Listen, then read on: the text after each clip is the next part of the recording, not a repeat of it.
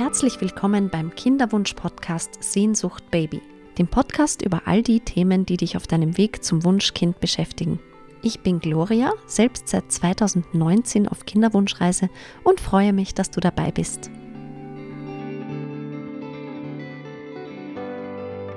Hallo meine Liebe und schön, dass du wieder dabei bist bei meiner neuen Folge. Bevor wir aber starten, möchte ich mich heute mal ganz, ganz herzlich bei all meinen Hörerinnen und auch bei den Hörern da draußen bedanken für die Treue und fürs Zuhören. Ich habe nämlich in den letzten Wochen sehr, sehr schöne, wirklich emotionale und äh, persönliche Hörer-E-Mails von euch bekommen und möchte mich ganz, ganz herzlich bedanken für das Vertrauen und für eure Offenheit, mir werden persönliche Geschichten erzählt. Es wird sich bedankt für die Arbeit, die ich mache, für meinen Podcast, dass das so viel Mut macht und dass ich vielen von euch aus der Seele spreche. Und das berührt mich sehr. Also das freut mich wirklich wahnsinnig, wenn ich damit manche von euch ins Herz treffen kann oder ein paar von euch auch helfen kann, mit der Situation umzugehen. Einfach, dass ihr das Gefühl habt, ja, da ist jemand, der mich versteht und ich bin nicht alleine mit meinen Gefühlen. Also vielen, vielen herzlichen Dank auf diesem Wege an alle eure Hörermails und an eure schönen Nachrichten. Äh, auch schöne Themenvorschläge hat es schon gegeben. Das kommt alles auf meine Liste natürlich. Unter anderem hat mir die Caroline eine E-Mail geschickt. Äh, ganz herzlichen Dank dafür, die mir auch eine, eine Story erzählt hat, dass ähm, mehrere Frauen äh, in einer langen Kinderwunschzeit waren in ihrer Familie und wenn sie das alles zusammenzählt, dann kommt sie auf insgesamt 27 Fehlgeburten, die in ihrer Familie passiert sind. Und auch sie ist selber jetzt äh, seit einiger Zeit im Kinderwunsch. Und äh, liebe Caroline, auf diesem Weg drücke ich dir nochmal persönlich ganz, ganz fest die Daumen, dass dein Wunsch bald in Erfüllung geht und dass ihr euer Wunder im Arm halten könnt. Wenn ich diese Folge heute aufnehme, dann stehen wir ein paar Tage vor Weihnachten. Und wahrscheinlich geht es dir auch so, dass irgendwie diese Feiertage und besonders an Weihnachten sind ein bisschen emotional und es geht sehr stark um das Thema Familie und da wird einfach das Thema Kinderwunsch irgendwie nochmal intensiver als im Rest des Jahres, finde ich. Es ist natürlich jeden Tag präsent, aber für mich sind die Weihnachtsfeiertage irgendwie nochmal so eine Zeit, wo man wirklich nochmal daran erinnert wird, was andere oder wie andere zu Hause dieses Fest feiern, die mit einem oder mehreren Kindern unterm Weihnachtsbaum sitzen. Und darum soll es in dieser Folge heute gehen, um die Weihnachtsfeiertage ohne Kind. Was mir ganz stark zum Beispiel auffällt, ist, ich weiß nicht, wer von euch fernsieht, aber ab und zu kommt dann doch so eine Fernsehwerbung oft um die Ecke, die in der Vorweihnachtszeit sehr, sehr viel mit glücklichen Familien und strahlenden Kinderaugen natürlich behaftet sind, weil man dieses Fest einfach mit einer großen glücklichen Familie verbindet. Und ich verstehe das natürlich voll von den Konzernen, dass das zieht. Also mit solchen Emotionen lässt, lassen sich gut Produkte verkaufen. Das heißt, in jeder Werbung eigentlich rund um die Weihnachtszeit sind irgendwie glückliche Familien zu sehen. Und da wird es einem nochmal so vor Augen geführt, dass man selber eben dieses Jahr zu zweit unterm Weihnachtsbaum sitzen wird. Und ich weiß nicht, wie es dir geht, aber mich kriegen diese Werbungen dann immer total.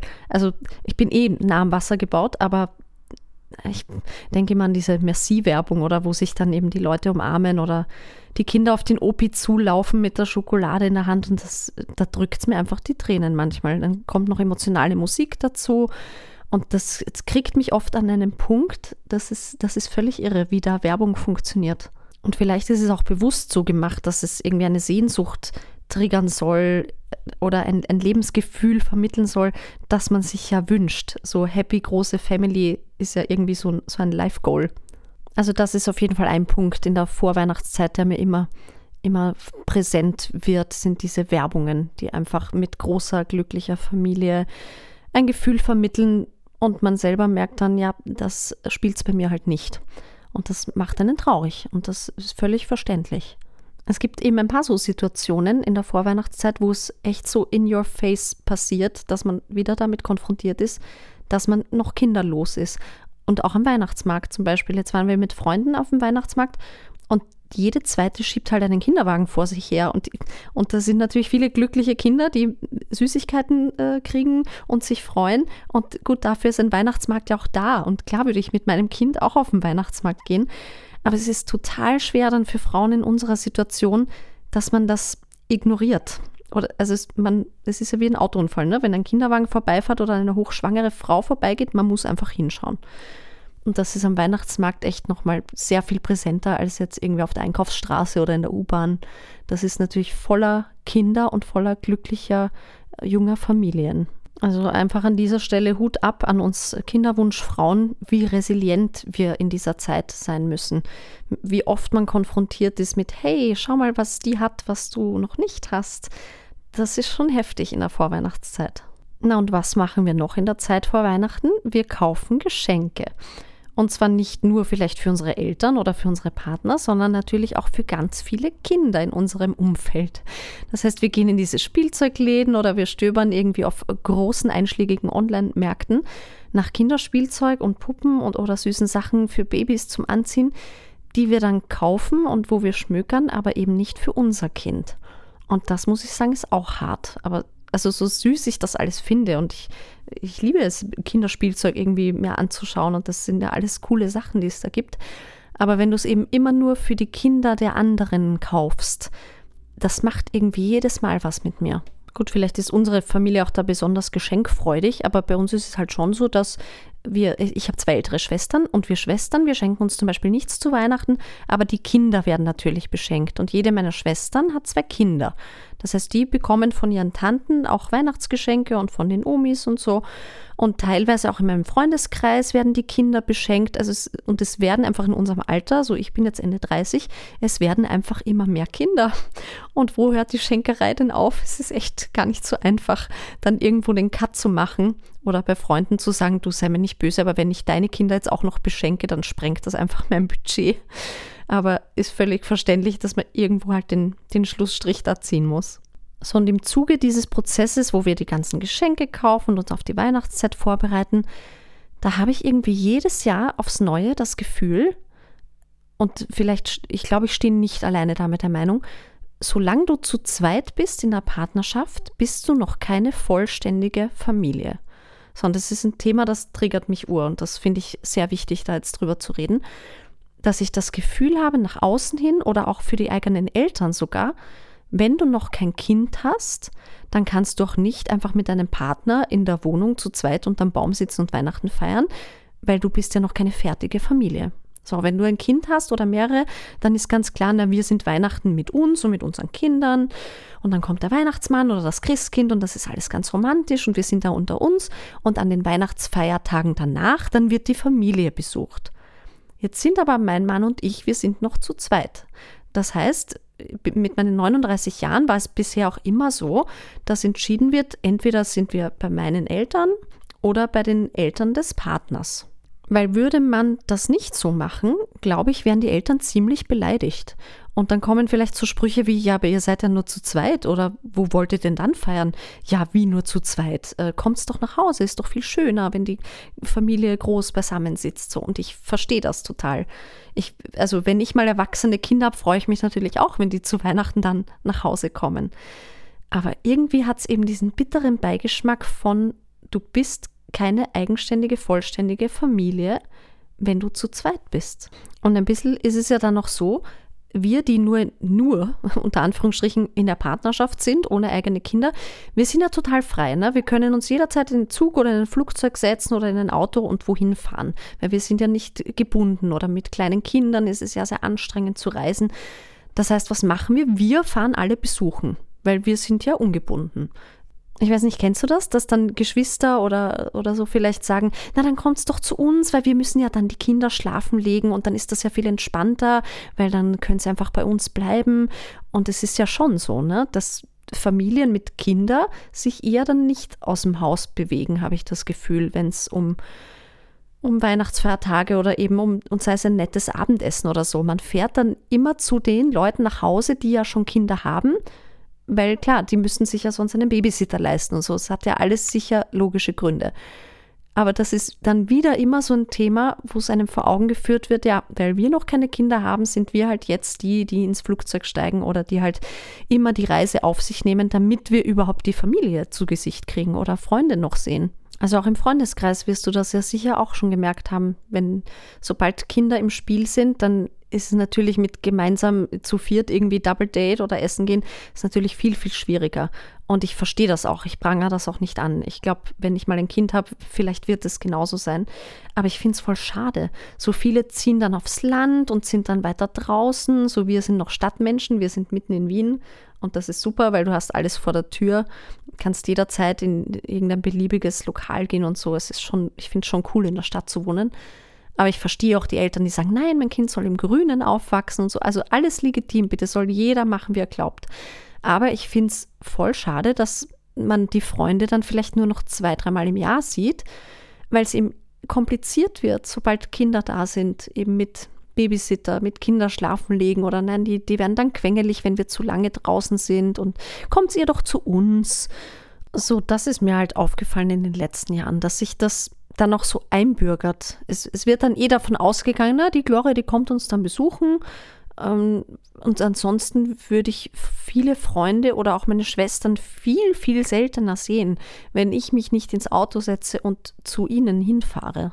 Und irgendwann wünscht man sich halt auch diese, diesen gewisses Quäntchen Egoismus zu sagen, ja, dann kommt ihr doch zu mir, weil dann lege ich ja die Kleinen schlafen und ist doch viel gemütlicher.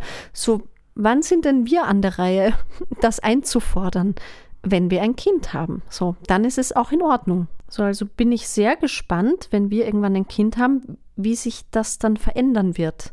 So, wer ist dann derjenige, der sich ins Auto setzt und die Runde macht und alle besucht? Oder treffen sich dann alle im Elternhaus? Oder wie wird das dann, ja? Bin, bin sehr gespannt. Ich werde dann berichten, wenn es soweit ist. Und klar, natürlich haben wir kinderlosen Paare auch noch total Vorteile an, an, Feiertagen oder im Urlaub, eben gewisse Freiheiten, die Familien mit Kindern nicht haben. So, und dafür sind wir auch dankbar, das ist uns alles bewusst, alles cool. Wir können jederzeit uns in den Flieger setzen und spontan ein Musical-Wochenende in London machen oder lass uns mal drei Tage nach Paris fliegen und das geht einfach easy cheesy, ohne Babysitter, ohne das mit irgendwem absprechen zu müssen. Das sind natürlich sehr, sehr coole Freiheiten, die man da noch hat. Aber ich glaube, wenn jemand länger im Kinderwunsch ist, so wie wir eben, dann ist einem ja durchaus bewusst, dass es mit Kindern anders läuft. Und das ist ja dann keine große Überraschung, dass man dann einfach ortsgebundener ist und eben die Verantwortung hat für so einen kleinen Menschen. Und das sehe ich unbedingt nicht als Nachteil. Ne? Also das hat ja so viele andere wunderschöne, wundervolle Aspekte dann einen, einen, kleinen Menschen da zu Hause zu haben und dem die Welt zu zeigen und die Weihnachtsfeiertage oder Kekse backen und das alles mit dem eigenen Kind dann zu machen. So, das sind ja auch so schöne Erlebnisse, die wir halt leider so noch nicht erfahren dürfen. Ich habe es mir heute wieder gedacht, weil Konstantin und ich Kekse gebacken haben, wie schön das jetzt wäre, so mit so kleinen Patschehändchen im Mehl da herumzupanschen und die Kekse mit dem, mit dem kleinen Kind dann gemeinsam zu machen. Ich stelle mir das einfach wunderschön vor. Klar, wir wissen alle, Kinder drehen manchmal durch und äh, kreischen und schreien. So, das gehört dazu. Wir waren ja selber so, als wir klein waren. Aber ich glaube, das sind einfach echt schöne Erfahrungen, die uns da noch verwehrt bleiben. Ich finde auch irgendwie ist Weihnachten mit Kindern irgendwie romantischer. So, wenn ich mich erinnere, wie, wie groß Weihnachten für mich war als Kind also meine Eltern haben ja, bei uns gibt es das Christkind in Österreich, ich glaube eh bei euch in Deutschland auch oft zu Hause ein ne, Christkind. Weihnachtsmann ist bei uns nicht so präsent, aber das war ein Riesending, dass die Tür zum Wohnzimmer abgeschlossen war und dann war das Christkind da und hat den Eltern geholfen beim Christbaum schmücken. Und als das Glöckchen geklingelt hat, durften wir Kinder dann rausgehen und den Baum sehen. Und das war einfach so aufregend, das war so magisch, das war so hoch emotional für mich als Kind. Und ich muss zugeben, ich habe sehr lange ans Christkind geglaubt. Also ich wurde teilweise schon ausgelacht in der Schule. Und wenn andere gesagt haben, nein, es gibt doch gar kein Christkind, dann habe ich gesagt, ihr habt doch keine Ahnung, hört sofort auf mit dem Schatz. Ich fand es irrsinnig romantisch. Mir hat das sowas gegeben, ans Christkind zu glauben, als ich klein war und dann eben auch die Geschenke auszupacken und auch in der Vorweihnachtszeit Lieder singen und Kekse backen. Das war einfach immer so eine magische, wunderschöne Zeit für mich als Kind. Deswegen so, wenn man zu zweit ist, ist Weihnachten auch cool und man schenkt sich schöne Sachen und man isst vielleicht was Leckeres. Aber dieser Zauber ist irgendwie ein anderer, finde ich, wenn Kinder im Raum sind. Wenn man diese leuchtenden Augen dann sieht, wenn der Baum geschmückt wird und die Kerzen brennen oder wenn die ersten Geschenke ausgepackt werden Es ist einfach ein Fest für die Familie, für eine große, glückliche Familie. So und so möchte ich das auch mal erleben. Und das wünsche ich euch allen auch da draußen, dass wir das irgendwann erleben. Und wenn es halt noch nicht mit dem eigenen Kind ist, dass man gemeinsam Weihnachten feiert, fände ich es ja auch schon mal schön, die Vorstellung, mit einem Babybauch vielleicht Weihnachten zu feiern und zu wissen, hey, wir haben es geschafft, da wächst was in mir und die nächsten Weihnachten sind wir dann schon eine kleine Familie. Und das ist ja jetzt bei uns schon über mehrere Jahre so, dass ich leider eben zweimal kurz vor Weihnachten, dass ich eine Fehlgeburt hatte, immer so Anfang Dezember. Und das war hart, weil dann eben drei Wochen später Weihnachten und du wurdest einfach nur mit diesem Verlust konfrontiert. Ich konnte es überhaupt nicht genießen, weil da einfach so eine, so eine Schwere war über mir. Und das wird, glaube ich, so viel heilen irgendwie, wenn man, wenn man einmal schwanger unterm Weihnachtsbaum sitzen kann und diese Hoffnung hat, es wird jetzt alles gut. Oder wie schwierig ist es bitte, wenn jemand aus der Familie oder eine beste Freundin oder so dann schwanger ist um die Weihnachtszeit und man trifft sie vielleicht noch im Weihnachtsmarkt und wird dann wieder damit konfrontiert, ja, und äh, bei euch hat es jetzt geklappt und bei uns mal wieder nicht. Es ist jedes Mal irgendwie triggert das so hart etwas. Und ja nicht nur zu Weihnachten, dann kommt ja gleich eine Woche später Silvester. Und das ist ja dann wieder so ein Ding mit jedem neuen Jahr, das eingeläutet wird, ist wieder der Gedanke, ah, es ist wieder ein Jahr vergangen und wir haben es wieder nicht geschafft. So, ich bin wieder ein Jahr älter. Was wird uns dieses Jahr bringen? Neues Jahr, neues Glück. Das ist ja auch immer so ein Trigger für äh, einem Dinge eben aufzuzeigen, die man noch nicht erreicht hat. Und da sind wir wieder bei dem Thema mit Erreichen, ne? Ziele erreichen, wenn man es gewohnt war, immer die Ziele, die man sich gesteckt hat, zu erreichen. Und bei dem Thema sind wir halt einfach so machtlos. Wir, wir können nicht wissen, wann der Zeitpunkt sein wird, dass, dass wir es schaffen, ein Kind in die Welt zu setzen. Und das macht einen fertig. Weil selbst wenn du sagst, ah, jetzt habe ich ja die ganzen guten Vorsätze fürs neue Jahr und ich esse nur noch gesund und ich supplementiere alle möglichen Vitamine und ich mache wieder mehr Sport, so das können wir uns alles vornehmen. Cool, ist auch sicher gesund. Nur wir wissen ja nicht, ob wir am Ende ein, ein Kind bekommen, weil wir das alles umsetzen. Die, die Garantie kann uns eben keiner geben. Und deshalb ist es auch so schwer, die Motivation immer wieder zu finden. Und mit jedem Monat, wo wieder ein negativer Schwangerschaftstest ist und die Periode kommt, die Motivation immer wieder aufs Neue zu finden. Oder eben gerade nach Fehlgeburten, wenn man das, das Gefühl hatte, oh, wir haben es geschafft, wir sind schwanger. Und dann wird dir das einfach so entrissen. Dann überhaupt mal wieder die Lust am Sex zurückzufinden und es wieder zu probieren, das dauert ein paar Wochen, das dauert manchmal ein paar Monate. So, wir müssen wahnsinnig resilient sein in dieser Kinderwunschzeit. Das braucht sehr, sehr viel Kraft einfach. Na und was trudelt ja auch ganz viel ein zu Hause um die Weihnachtszeit? Die ganze Weihnachtspost. Also von jeder Familie, von der du auf einmal Post im Briefkasten hast, so wie in den 90ern. Na weißt du, da ist jetzt eine schöne Karte mit den Kindern drauf, irgendwie ein schönes Foto gedruckt, wo sie alle vor dem Weihnachtsbaum sitzen und das Kind ist irgendwie süß angezogen. Und was machen wir mit diesen Karten? Ja, wir, wir, bedanken uns natürlich ganz freundlich für diese süße Karte und das ist ein total schönes Foto. Aber ganz ehrlich, landet es im Altpapier. Ich kann mir nicht die, die ganzen süßen Kinder meiner Freundinnen zu Hause aufhängen oder ins Regal stellen, weil es mich ja jeden Tag wieder damit konfrontieren würde, dass ich solche Weihnachtskarten nicht verschicken kann. Witzigerweise mein Mann, der hat einen, einen alten Kumpel, und der hat mal eine Weihnachtskarte geschickt und wir dachten schon, oh, entweder ist es eine, eine Verlobungsanzeige oder sie ist jetzt mit dem dicken Bauch irgendwie auf dem Foto, die Freundin, und die, die kriegen Nachwuchs. Aber es war ganz cool. Es war einfach eine Weihnachtskarte mit diesem Kumpel eben drauf, mit einer Weihnachtsmütze auf und hey, ich wünsche dir frohe Weihnachten.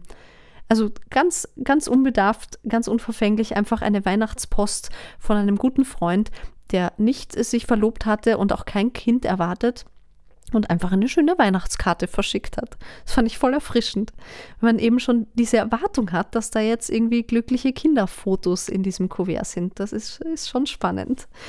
Ich weiß nicht, ob wir das machen würden, wenn wir ein Kind haben, dass wir dann Fotos ausdrucken 20, 30 Mal und mit der Post verschicken. Ich glaube, ich fände es cooler, das per E-Mail zu machen, weil es ist so schade irgendwie um die Ressourcen, wenn es dann vielleicht im Altpapier landet. Aber gut, so weit sind wir ja noch nicht. wir sagen ja, über die Brücke gehen wir da, wenn wir davor stehen. So die Gedanken machen wir uns dann, wenn wir die ersten Kinderfotos machen. Aber wenn wir schon bei Fotos sind, kann ich euch nur ins Herz legen und mit liebem Gruß von meinem Mann, dem das ganz, ganz wichtig ist. Und ich finde es cool und er hat auch recht. Ähm, ich erzähle euch eine kurze Vorgeschichte. Unsere beiden Väter sind bereits gestorben, leider. Und wir kamen beide drauf, als wir so auf der äh, Suche waren nach, nach Fotos, dass es ganz viele Familienfotos gibt, aber unsere Väter sind fast nirgendwo drauf, weil die Väter waren immer die, die die Fotos gemacht haben. So. Also kann ich euch nur ans Herz legen, auch wenn ihr noch zu zweit seid und auch wenn da noch kein Kind ist, macht genug Fotos und nicht nur zu Weihnachten, sondern immer, wenn ihr dran denkt, wenn ihr, die Handys machen schon so gute Fotos heutzutage. Und ich muss es auch noch lernen, weil ich einfach nicht so ein Handy-Fototyp bin.